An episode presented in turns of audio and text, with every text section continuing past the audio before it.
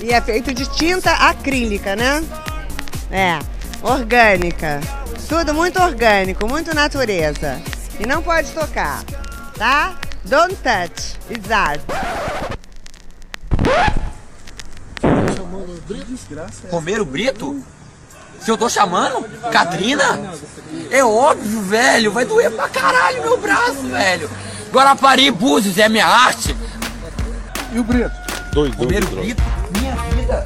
Acabou. É de ruim? Eu não sei nem onde eu tô, velho.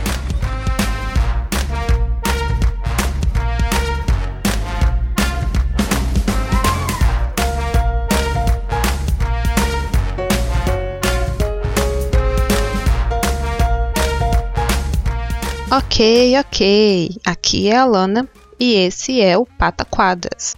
Pataquada, que significa presepada, palhaçada, tolice, traquinagem, fazer arte. Aqui você fica sabendo das notícias mais quentes do mundo da arte. Hoje, na nossa coluna, nós temos Denis Almeida falando um pouco sobre conceito de autoria e originalidade, e a Camila Saloto falando sobre luto e consciência da morte na arte. Lembrando sempre que todas as notícias estarão linkadas no post do episódio no site notamanuscrita.com. Bora lá para as notícias. Começando com as notícias internacionais. Justin! Oh, I don't speak English. I don't speak Portuguese. Justin. Justin. Ju- Justin. Justin. Justin. Justin.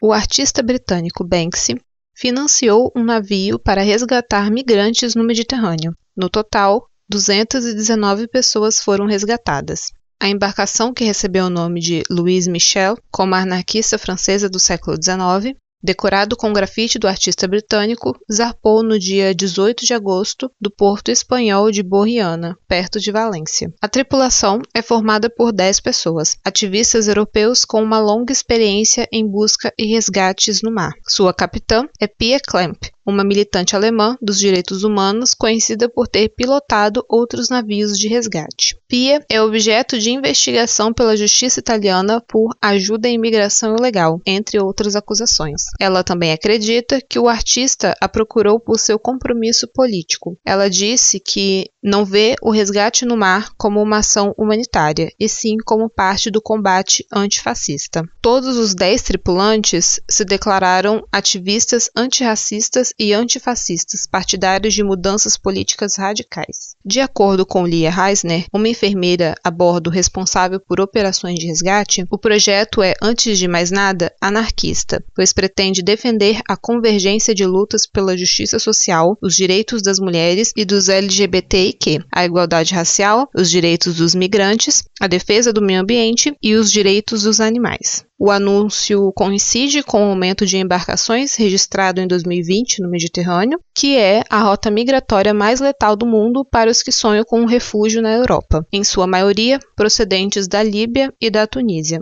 Mais de 300 migrantes morreram este ano ao tentar a travessia, mas o número pode ser muito mais elevado, segundo a Organização Internacional para as Migrações. E no dia 29 de agosto, a Guarda Costeira Italiana recolheu 49 migrantes que estavam a bordo do navio de Banksy. Essas 49 pessoas eram consideradas mais frágeis, incluindo 32 mulheres, 13 crianças e 4 homens. Aparentemente, elas estavam com alguns problemas graves de saúde, então por isso a Guarda Costeira Italiana recolheu essas 49 pessoas. E depois que essas pessoas foram resgatadas, as pessoas restantes foram transferidas para o Sea-Watch 4, que é um navio pertencente à Sea-Watch, uma ONG que atua no resgate de pessoas no mar Mediterrâneo. Agora, o que resta é encontrar um local seguro para essas pessoas poderem ficar. E falando em Banksy, o artista perdeu uma batalha legal de dois anos com uma empresa de cartões comemorativos por seu grafite O Atirador de Flores, depois da decisão de que o anonimato significa que ele não pode ser identificado como proprietário intelectual. A decisão do Escritório de Propriedade Intelectual da União Europeia, com sede na cidade espanhola de Alicante, diz respeito a uma das obras mais famosas de Banksy. Nela, um homem de boca coberta lança flores como se fossem coquetéis Molotov. A obra apareceu pela primeira vez em um muro em Jerusalém em 2005. O artista obteve em 2014 a marca registrada da União Europeia para esta imagem. Porém, há dois anos, a empresa de cartões comemorativos Full Color Black queria usar a mesma imagem. Ela lançou uma batalha judicial argumentando que a marca registrada foi obtida de má fé, porque o artista nunca pretendeu usá-la aplicada a bens ou serviços. Isso é, é bem engraçado. O artista que fez a própria imagem registrou a marca da própria obra, a própria, a própria imagem que ele fez, e isso foi de má fé porque ele nunca quis vender. Enfim, não faz o menor sentido. Bom, para mim não faz o menor sentido, mas as autoridades europeias competentes em matéria de propriedade intelectual concordaram com essa argumentação. Então, quem sou eu? O escritório acrescentou que, para proteger os direitos autorais, o artista teria que perder o anonimato, o que o prejudicaria. Este anonimato significa que não pode ser identificado como dono inquestionável das referidas obras. O escritório europeu decidiu que a marca registrada é inválida e ordenou que Banksy e seu advogado paguem os custos incorridos no processo pela empresa Full Color Black mas a decisão ainda pode ser apelada dentro do prazo de dois meses. Então vamos ver se vai ter alguma atualização. E falando em autoria, vamos à coluna do Denis Almeida. Então, assim, eu não entrei no programa para ganhar roupa, não, ganhei no, não entrei nesse programa para ganhar nada. Eu entrei de gaiato no programa e agora eu tô aqui. Olá, Aqui é o Denis e na coluna aberta deste mês vamos pensar um pouquinho sobre os conceitos de autoria e originalidade. Na literatura, o autor significa o criador da obra literária, aquele que concebe seu projeto em sua própria mente. Não é necessariamente aquele que escreve materialmente o texto e nem deve ser confundido com o narrador, o seu alter ego dentro do próprio texto. Temos o reflexo de conceber a figura do autor como o criar solitário de uma obra. E aqui fica o aviso, que me concentrei na figura do autor literário, que nós também chamamos de escritor. Pensamos sempre nesta figura solitária com a caneta entre ou as teclas sob os dedos, transformando a sua força criadora e mística em um universo que nos envolve. Tem muito de magia neste ideal, que nos seduz e muitas vezes nos engana. Seria o autor a única força criadora de uma obra? Há muito tempo discute-se o conceito de autoria em obras da antiguidade. Homero não seria o autor, mas o narrador da Ilíada e da Odisseia, na verdade, a compilação de várias narrativas orais dentro de um texto que se tornaram os primeiros grandes clássicos ocidentais. Moisés, obviamente, não teria condições de descrever a própria morte ao final do Pentateuco bíblico, mas tem a autoria atribuída dos primeiros cinco livros do Antigo Testamento. E eu poderia passar horas listando os enigmas envolvendo a autoria dos primeiros textos. Percebemos que na Antiguidade Clássica já se reconhecia a autoria dos textos, e na Idade Média a noção de auctoritas, do autor, condicionava a recepção das obras literárias atribuindo a tudo o que foi escrito um valor de verdade que ainda hoje a gente reluta em não reconhecer como absoluto. Mas nesse espaço prefiro levantar uma outra lebre. O quanto o autor é criador original do texto? Será que existe realmente a produção original? Ou todo escritor é amanauense do engenho alheio, como dizia o escritor argentino Jorge Luiz Borges? Essa discussão é levantada no ensaio A Morte do Autor, do semiólogo Roland Barthes em 1967. Para ele, é a linguagem de um texto que determina e expõe significado, e não alguém que possua responsabilidade legal pelo processo de sua produção. Cada linha do texto escrito é um mero reflexo de referências de qualquer uma de uma infinidade de tradições, ou como Barthes coloca, o texto é um tecido de citações retiradas de inúmeros centros de cultura nunca é original. Assim, o paradigma do autor é retirado do texto. Com os limites da ideia de uma voz autoral, criadora de um sentido último, Expor significados em uma obra escrita sem apelar para a celebridade de um autor, seus gostos, paixões, vícios, é para Barthes permitir que a linguagem fale mais do que o autor. Já Michel Foucault provoca no ensaio O que é um autor, de 1969, que todos os autores são escritores, mas nem todos os escritores são autores. Ele afirma que uma carta privada pode ter um signatário, mas não necessariamente um autor. Para um leitor atribuir o título de autor a qualquer obra escrita é atribuir certos padrões ao texto, que para Foucault trabalham em conjunto com a ideia de função do autor. A função de autor de Foucault é a ideia de que a autoria existe apenas em função de uma obra escrita, uma parte de sua estrutura, mas não necessariamente parte do processo interpretativo.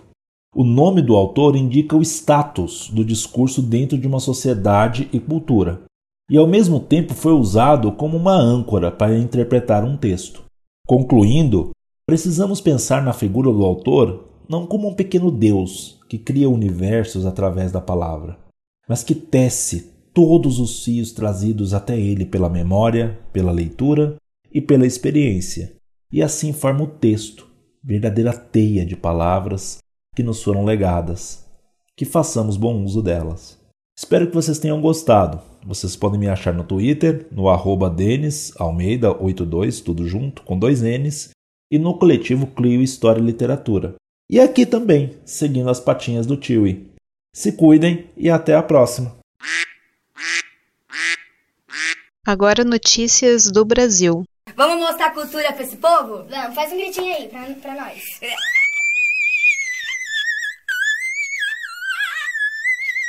Começou a versão online da SP Arte. Para quem não conhece, a SP Arte é uma feira de venda de obras. E eu falei dela aqui no Pataquadas 20, porque ela estava envolvida em uma série de problemas que começaram no final de abril, quando cerca de metade das galerias de arte e design que participariam da feira no Parque Ibirapuera e que foi suspensa por causa do coronavírus, se uniram para exigir seu dinheiro de volta. E a SP Art anunciou que só ressarciria de imediato um terço do investimento dos galeristas. E os galeristas não ficaram nem um pouco satisfeitos com isso. O conflito terminou quando, depois de mais de um mês de negociações, a organização recuou e anunciou que devolveria os valores na íntegra. Mas a feira logo voltou a ser atacada ao divulgar a cobrança de uma comissão sobre vendas da feira virtual. Ao contrário da edição física, o modelo online não usou verbas de leis de incentivo de acordo com a organização. Mas ainda assim, uma boa parte do setor acabou decidindo participar da edição. Ali estarão reunidas 106 galerias de arte, cerca de 12% a menos que as 120 do ano passado. E mesmo se a crise econômica e sanitária não permite alimentar grandes expectativas, eles se dizem esperançosos. E eles argumentam que, depois dos quase seis meses que se passaram desde o início da pandemia, o mercado aos poucos voltou a se movimentar, então talvez eles consigam aí um bom número de vendas. Enfim, próxima notícia. Após 16 dias de votação, o Pipa Online anunciou Isael Machacali como vencedor de sua edição de 2020. O artista, morador da aldeia Ram Kutok, em Minas Gerais, recebeu 4.191 votos e será premiado com uma doação de 15 mil reais. Ele deverá doar uma obra para o Instituto Pipa, a ser definida em comum acordo entre o artista e a coordenação. É a terceira vez que a categoria online do Pipa premia um artista de origem indígena e, segundo o texto oficial, cumpre o objetivo de dar visibilidade a artistas que estão menos presentes no eixo Rio-São Paulo. Ainda segundo o Pipa, é importante que artistas que ainda não são representados por galerias possam ser reconhecidos pelo Pipa Online. Agora, próxima notícia.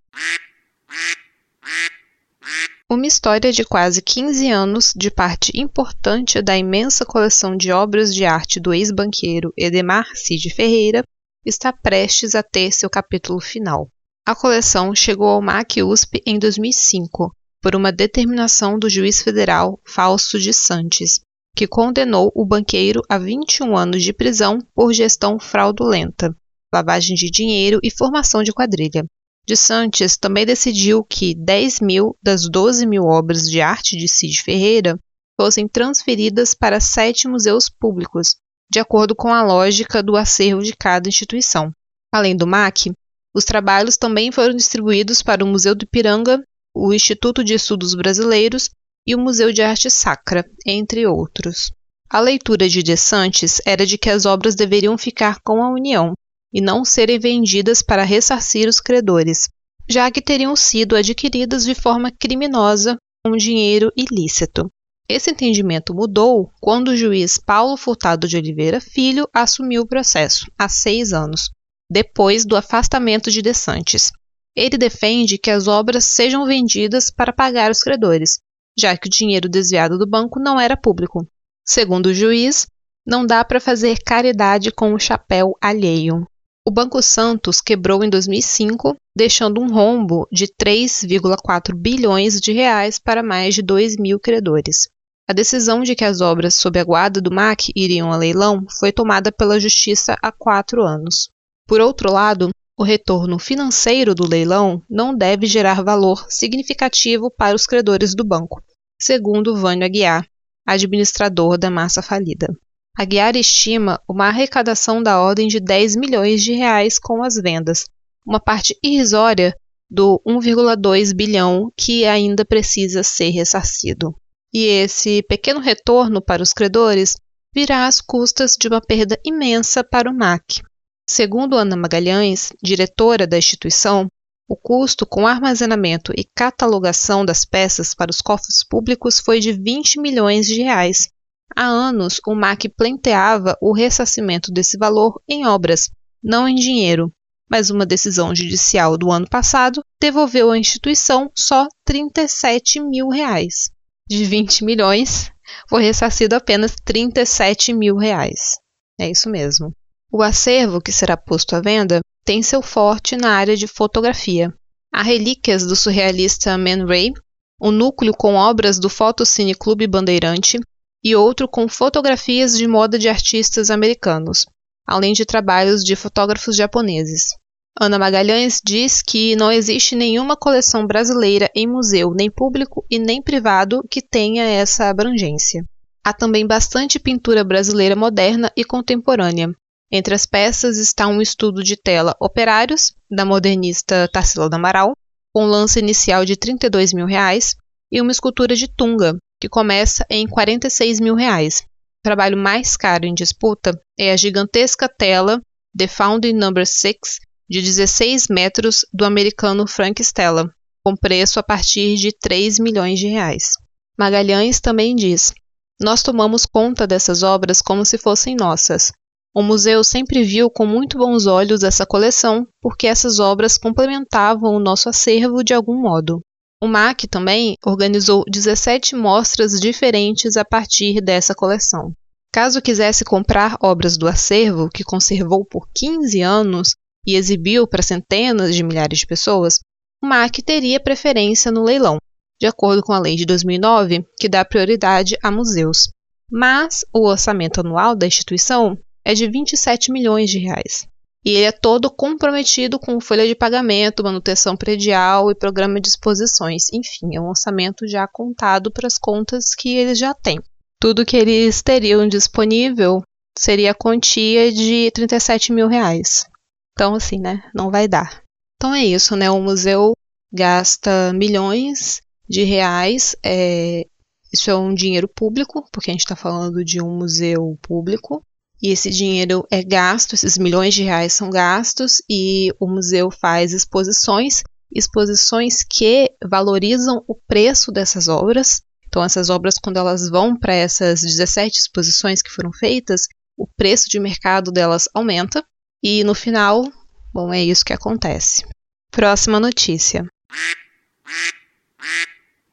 Agora vamos entrar num combo de notícias né, das últimas atualizações da nossa Secretaria de Cultura com o nosso secretário Mário Frias. Você já parou para pensar como seria Se a gente pudesse olhar para a nossa história assim, do jeito que eu estou olhando para os objetos aqui dessa sala, se a gente pudesse ver tudo que vivemos em nossa vida de uma maneira simples, acessível à nossa visão, o que será que a gente veria? Os grandes momentos? A resposta não é nada extraordinária e eu sei que você também deve estar pensando assim. Mas seria incrível, não é mesmo? Porque não são os momentos fáceis nem os momentos simples, mas sim aqueles momentos em que a vida propõe um desafio e a gente responde sem medo. A gente responde sem medo. A gente responde sem medo.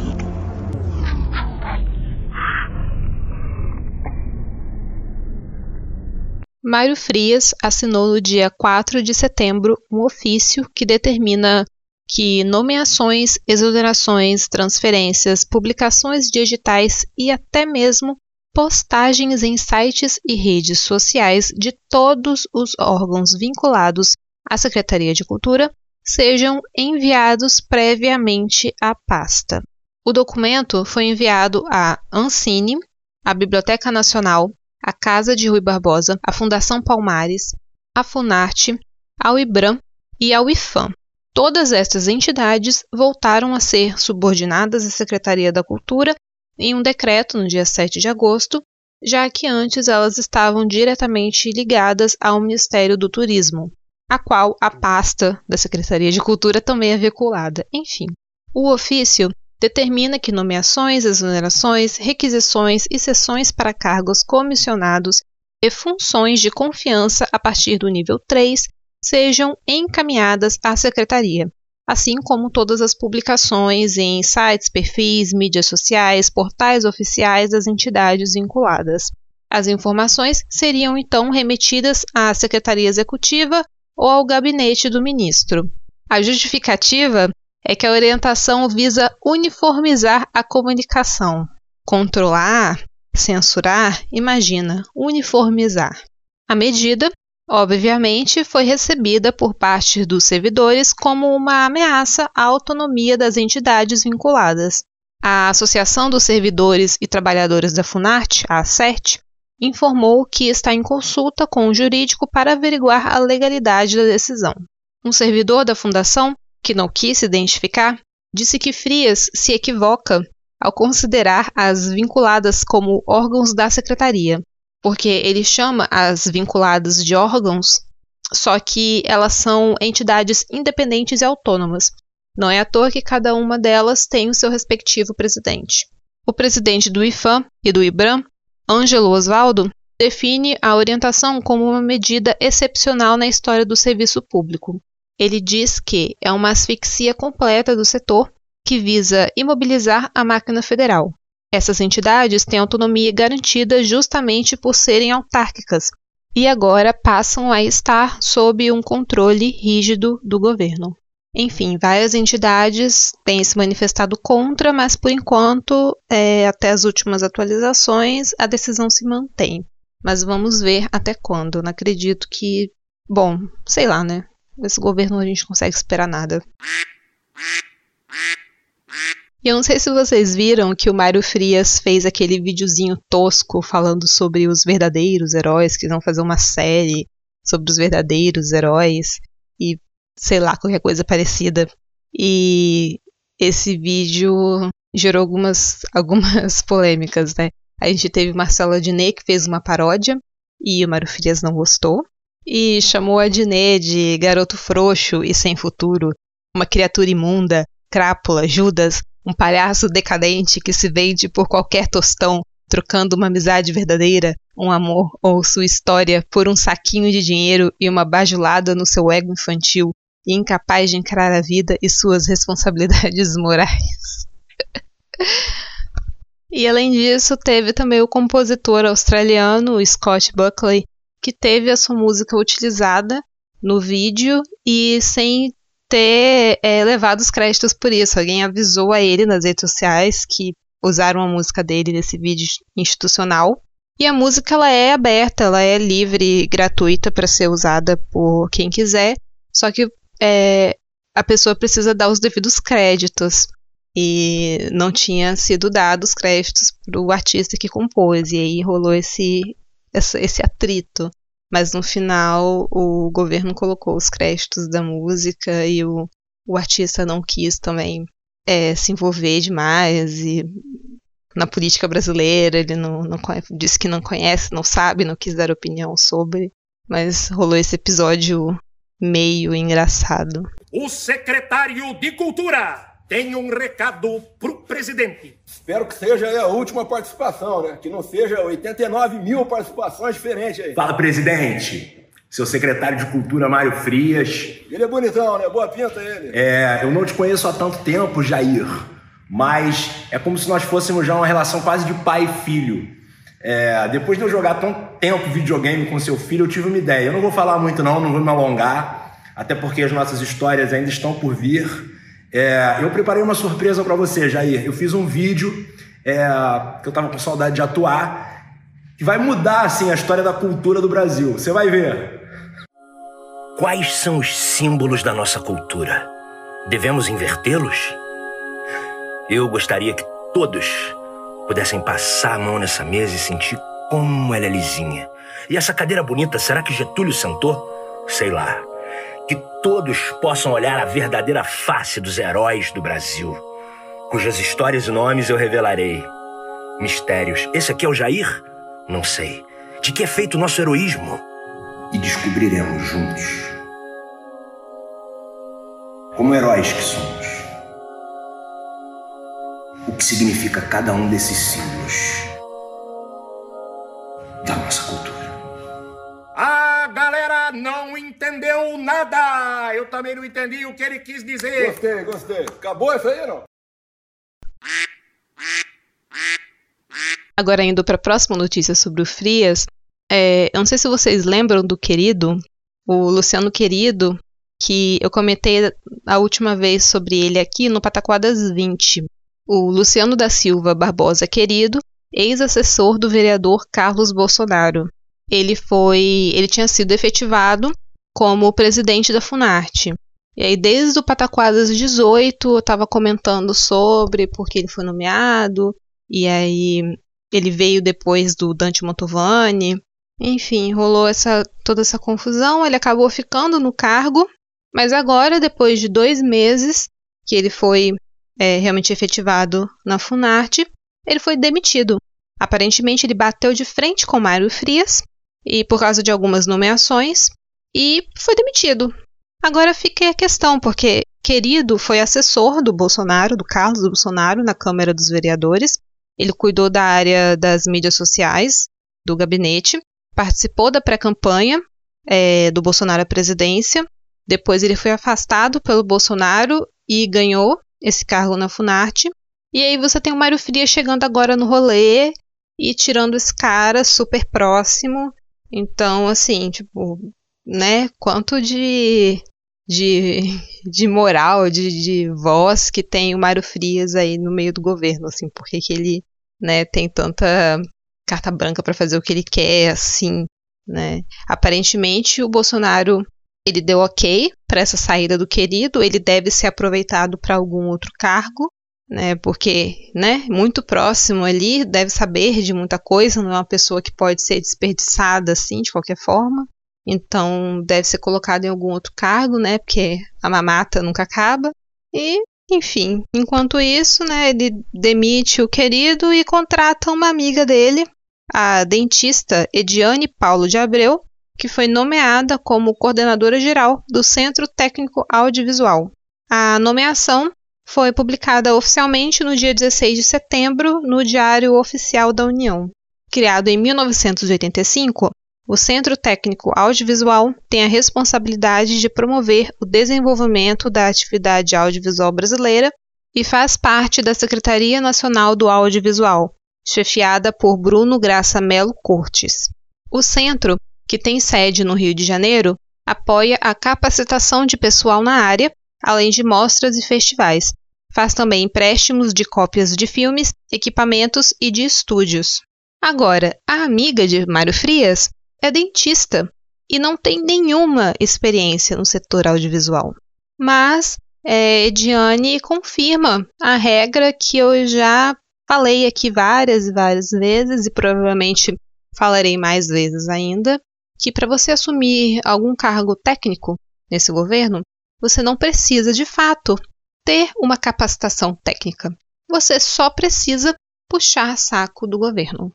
Né? No caso, ela é amiga do Mário Frias. Essa é a capacitação técnica que ela tem. E para finalizar, vamos à coluna da Camila Saloto. Então, assim, eu não entrei no programa para ganhar roupa, não, ganhei no não entrei nesse programa para ganhar nada. Eu entrei de gaiato no programa e agora eu tô aqui. Olá, queridos ouvintes. Eu sou Camila Saloto e eu queria falar nesse Pataquadas sobre a morte. Há quanto tempo você você não pensa que você vai morrer? Sabe, aquela coisa mais consciente de pensar que a qualquer momento isso tudo pode acabar? Que a gente vive nesse looping eterno de afazeres e de coisas para resolver e às vezes a gente acha que isso, a gente é insubstituível e toma para si tantas coisas.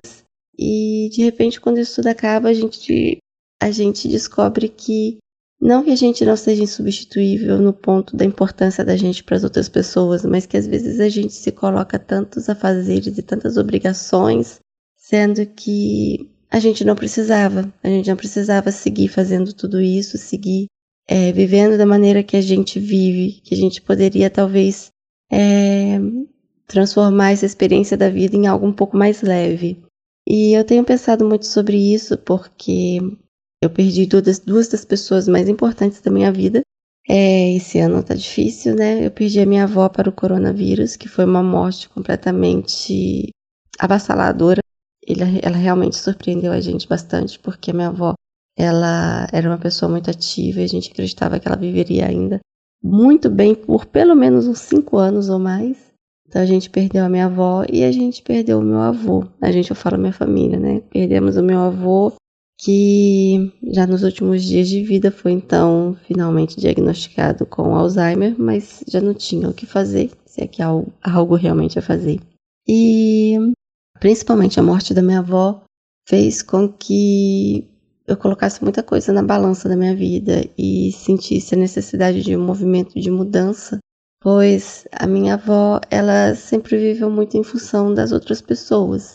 Aqui sem querer romantizar a vida de ninguém, porque somos todos humanos e temos nossos atos falhos e tal, mas principalmente né, nos últimos 10 anos, a minha avó vive em função do meu avô.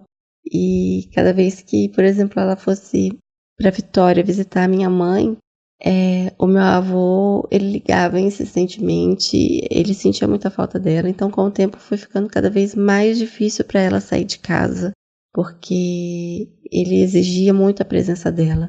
E apesar dela ter filhos morando com ela, era ela quem assumia toda a responsabilidade do cuidado do meu avô. É, o meu avô ele não dormia à noite, então ela passava a noite acordada cuidando dele. É, a parte de dar banho era ela que fazia. Então, era muito pesado para ela. E de alguma forma, a gente sentia que ela meio que estava esperando assim, o momento em que ele morresse para que ela pudesse ter um tempo de descanso, para que ela pudesse cuidar dela um pouquinho. E, e a gente queria muito que a gente, assim, né? Na verdade, pessoas que não podiam fazer nada por ela, né? Mas que sabia dessa realidade dela, porque ela não abria isso para todos os filhos. Mas a minha mãe sabia, eu sabia. Então, vinha um desejo de que ela pudesse realmente ter esse descanso depois. Né? A minha mãe mora em Vitória, minha avó mora, minha avó, meus avós são de Iuna, são 180 quilômetros, então minha mãe não podia estar ativamente ali nesse apoio com a minha avó. E eu moro na Alemanha, então eu também não podia fazer nada por causa da distância. Mas a gente pensava assim, né, de como que estava sendo duro para ela, de como que ela precisava de um, de um, de um descanso. E o descanso veio através da morte, porque ela não, não teve assim, essa possibilidade de realmente poder ter um tempo para ela. E isso me marcou muito. Me marcou muito essa coisa da gente viver no dia a dia sobrecarregados, pensando que em algum momento a gente vai poder parar para descansar, a gente vai poder parar para cuidar da gente, fazer simplesmente o que a gente gosta, o que a gente quer, o que a gente tem prazer, quando na verdade esse momento do depois, do futuro, do amanhã, ele é uma ilusão tão grande que a gente cria para a gente seguir a vida que eu li em algum lugar que é uma proteção até do cérebro, a gente não ter essa consciência da morte o tempo inteiro, para que a gente é realmente viva, né? Para que a gente tenha uma vida saudável e, e faça as coisas que têm que ser feitas, porque a partir do momento que você sabe que isso tudo aqui, que o amanhã é uma ilusão, que tudo pode acabar a qualquer momento, então, não sei, o ser humano poderia viver dentro de uma barbárie ou coisa assim. E eu não concordo muito com isso, talvez, é, em parte, existe uma lógica, mas é, eu acho que quando a gente tem lapsos de consciência, como por exemplo no momento de luto, ou talvez é, até mesmo através da arte, eu vou chegar nisso ainda. Eu acho que esses, esses apoios ou esses gatilhos até de consciência, eles podem ser extremamente transformadores para a gente como indivíduo, de entender que a passagem aqui é muito curta e não desperdiçar o nosso tempo, não desperdiçar as nossas forças ou não desperdiçar os momentos com aquilo que nos faz mal. Existe, claro, toda uma responsabilidade com família, existe, claro, coisas que a gente precisa fazer, mas colocar na balança o que, que eu realmente preciso fazer, o que, que realmente eu tenho que fazer. E na arte a gente tem é, isso já bem claro, assim, existem obras que elas estão aí para fazer com que a gente se relembre que a vida é passageira, né? O termo vanitas, é, o memento mori. Muitas vezes numa pintura você vê um esqueleto, você vê na verdade um, uma caveira que ela tá ali para te lembrar de que isso é passageiro. Então uma caveira com esses relógios de areia mostrando né, como que o tempo passa e que isso não é para sempre. Ou nas pinturas barrocas, né? Que a gente vê ali, é, às vezes, elementos de luxo e tudo mais, mas a gente vê é, frutas, uma caveira, é, flores, talvez flores já né, se decompondo, mostrando que isso passa, que a vida ela, ela tem é, um, um limite de tempo, né? E são obras que exigem da pessoa que, que as visualiza, né? Eu tô com a palavra em alemão, betrachta, o espectador ali daquela obra, não sei se tem uma palavra ainda melhor do que essa, é, ele ele vai, ele precisa agir ativamente, né, de ver esses elementos e fazer essa conexão né, desses elementos visuais com a questão da vida. Então a gente a gente vê isso na arte e na arte contemporânea também. Eu vou contar para vocês uma experiência que eu tive, que foi quando eu fui a uma galeria em Berlim. Eu morei três meses em Berlim, uma época, e eu conheci vários artistas portugueses. Em um deles, ele fez um, uma exposição que se tratava realmente do tempo. E eu cheguei lá e não, não parei para pensar tanto sobre, e só foi cair a ficha do que se tratava a exposição. Quando eu sentei, existia um banquinho para sentar e a gente olhava dentro de um, como se fosse uma lente de aumento. Você tinha que olhar naquela lente de aumento. E aí, a princípio, parecia que era um prédio, era uma coisa estranha. Você via umas coisas de concreto e de repente, depois que você é, acostumava a sua visão com aquela lente de aumento, você percebia que era como se você estivesse dentro de uma estrutura de concreto, um túmulo, e à frente você via, né, essa lápide com algumas coisas escritas. E essa sensação de estar dentro de um túmulo, olhando para fora, olhando o céu e, enfim, tinha gramas e, e, e vendo isso, é, para mim foi bem impactante, que eu levei um susto mesmo. E aquilo ali fez com que a gente passasse assim, passasse tantas coisas na mente, né? Porque o processo, o processo de, de o processo mental é um processo que a gente não consegue é, muitas vezes acompanhar assim de forma, ele não tem uma forma linear, né? Então a gente pensa e vai fazendo conexões assim muito aleatórias. E foi uma obra muito impactante de, de, de trazer mesmo isso. Depois eu fui acompanhando todo o resto da exposição. Então era sempre isso de trazer a consciência do quanto que isso aqui tudo é muito é muito passageiro. Tinha até uma placa assim vermelha com pare, né? Um, em alemão, né? Stop, que é na verdade em inglês, mas que aqui se usa assim, aquela placa de pare, a gente parar e pensar e rever, sabe, o quanto que a gente a gente está aqui, mas a gente pode a qualquer momento não estar, né? E às vezes parece clichê, né? Já que é um tema tratado já há tanto tempo.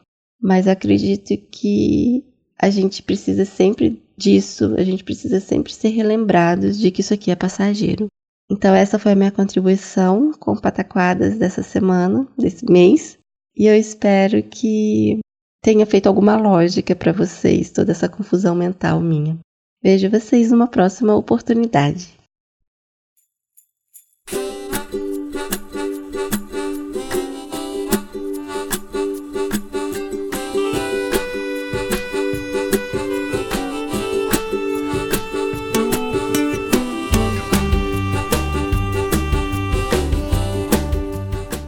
Encerramos o Pataquadas de hoje. Se você gosta mesmo da gente e acredita no nosso trabalho, não deixe de nos avaliar no iTunes, nos agregadores, no Spotify, porque assim você nos ajuda muito a crescer. Espalhe a palavra do podcast por aí. Divulgue para seus amigos, nos seus grupos de WhatsApp, Telegram e etc. Se você puder contribuir financeiramente, nós temos planos mensais no PicPay de 1, 2 e 5 reais. E se você gostou, tiver um comentário, uma notícia que você acha que vale a pena a gente falar aqui, é só falar com a gente. Pode mandar um e-mail para o não pode tocar ou falar com a gente nas redes. Tem o Twitter e Instagram oficial que é o do Tiwi, arroba não pode tocar. E nós temos também os nossos perfis pessoais que estarão todos linkados no post do episódio. E acesse também o site notamanuscrita.com porque lá, além de encontrar os nossos episódios, você encontra também contos, crônicas e outras produções dos nossos participantes. Por hoje é só. Semana que vem estaremos aqui com mais um episódio do Não Pode Tocar. Tchau e, se puder, fique em casa.